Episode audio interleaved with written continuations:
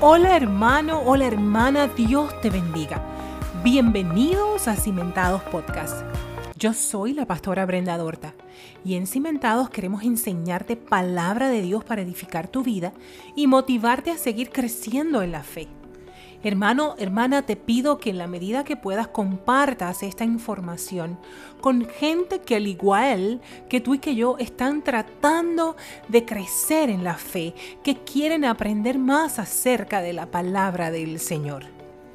En Cimentados comenzamos una serie hace un tiempo que se llama Bendita Caída y hasta este momento hemos tenido siete episodios anteriores donde hemos hablado de distintos personajes bíblicos y cómo sus caídas han sido utilizadas por Dios.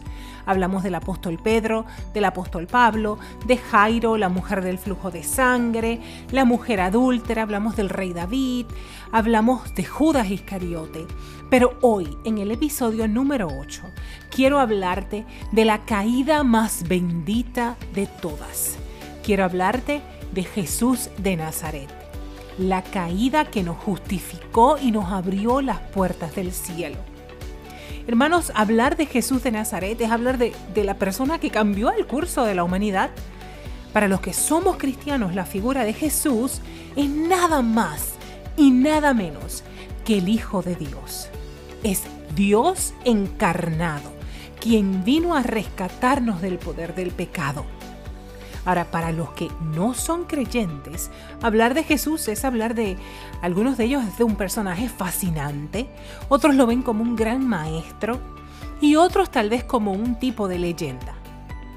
En nuestro entorno, la mayoría de las personas han escuchado hablar de Jesús, aunque no todos entiendan bien qué es lo que vino a hacer a la tierra. Y ahora te digo, ¿qué es lo que vino a hacer a la tierra Jesús? Bueno, pues la palabra del Señor en Lucas 19:10 nos dice claramente, pues el Hijo del Hombre ha venido a buscar y a salvar lo que se había perdido. Jesús llegó a este mundo con un objetivo en específico. Sin Él y sin lo que hizo, no tendríamos, hermanos, iglesias como las conocemos hoy, no habrían bautismos, no tendríamos las cenas conmemorativas, no tendríamos Nuevo Testamento, pero más importante aún, no tendríamos esperanza, no tendríamos esperanza alguna, ni habría justificación para todos nosotros los creyentes. Oye, no solamente la Biblia habla de Jesús, pero es que la historia también reconoce a Jesús de Nazaret y lo reconoce como un hombre grande y especial. Incluso Flavio Josefo, un judío no creyente, historiador, lo menciona como el Cristo, el Salvador.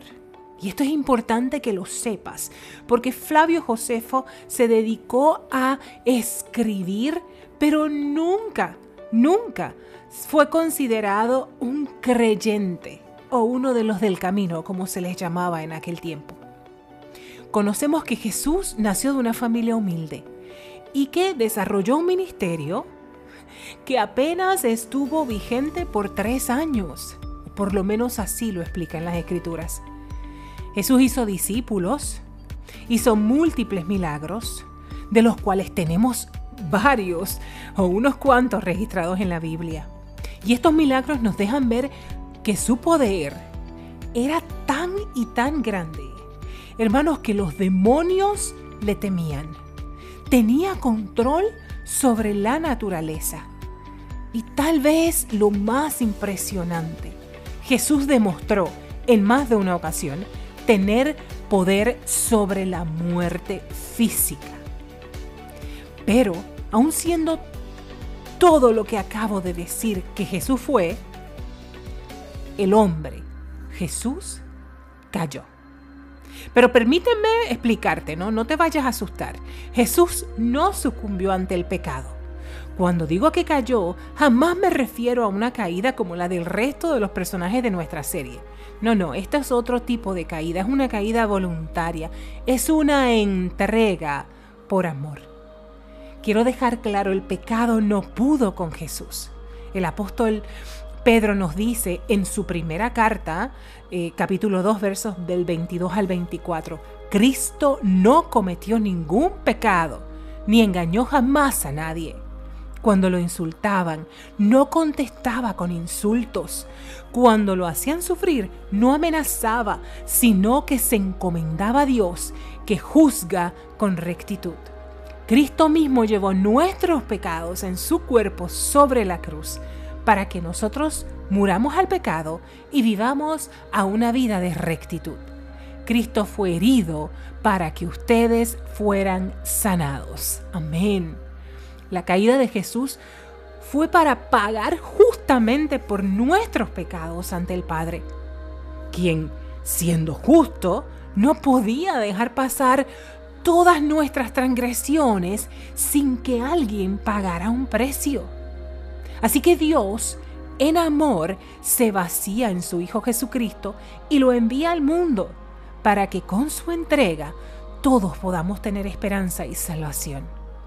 Hermanos, la misma palabra dice que todos hemos pecado y estamos lejos de la presencia gloriosa de Dios. Eso lo encuentra en Romanos capítulo 3, verso 23. Déjame leerte lo que dice el apóstol Pablo sobre esta caída, esta entrega voluntaria de Jesús. En Filipenses 6, versos del 6 al 8, Pablo dice, aunque existía con el mismo ser de Dios, no se aferró a su igualdad con Él, sino que renunció a lo que era suyo y tomó naturaleza de siervo, haciéndose como todos los hombres y presentándose como un hombre cualquiera. Se humilló a sí mismo, haciéndose obediente hasta la muerte, una muerte de cruz.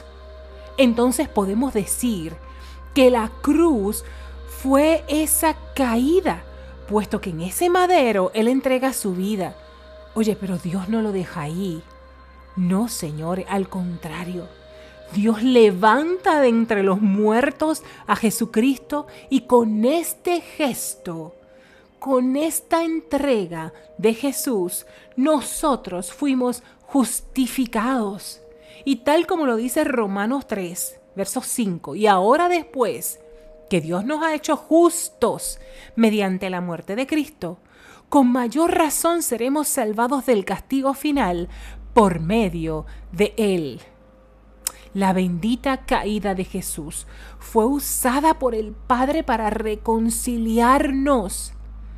Tú y yo ahora podemos acercarnos porque tenemos a alguien que pagó nuestro precio.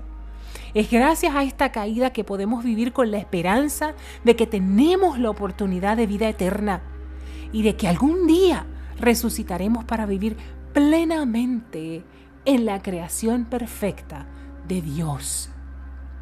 Jesús no quedó muerto. Si fuera así, hermanos, no estaríamos aquí. Él resucitó y prepara lugar para nosotros los que lo hemos aceptado como Señor y Salvador. Juan 3:14 dice, y así como Moisés levantó la serpiente en el desierto, así también el Hijo del Hombre tiene que ser levantado. Hermanos, yo espero que esta serie te haya enseñado. Espero que hayas entendido que el Señor quiere levantarte, que no importa cuál ha sido tu caída, cómo has caído, si ha sido a nivel ministerial, a nivel personal, si, si has hecho algo que, que tal vez sientes mucha vergüenza como Judas, no importa cuál tipo de caída tú hayas tenido. La solución es tirarte a los pies de Cristo, ese que conoce en carne propia lo que es caer el dolor, ese que conoce en carne propia lo que pesa el pecado de la humanidad porque se lo echó encima. Hermanos, Cristo pagó el precio por ti. Y lo único que tú tienes que hacer es no quedarte en el suelo y dejarle a Él que obre en ti y que use tu caída para grandes cosas, para glorificarse, para que los demás puedan ver cuán grande es ese Señor que te ha levantado, que te ha rescatado y que ahora te tiene trabajando para su gloria. No te quedes en el suelo. Grandes cosas hará el Señor. Hermano, Dios te bendiga. Terminamos esta serie de bendita caída y pronto comenzaremos una nueva. Y espero de todo corazón que haya sido de bendición para tu vida. Una vez más te pido que compartas esta información, comparte este podcast con tus amigos, con aquellos que tal vez están en necesidad y ni siquiera te lo han dicho. Dios te bendiga y te guarde.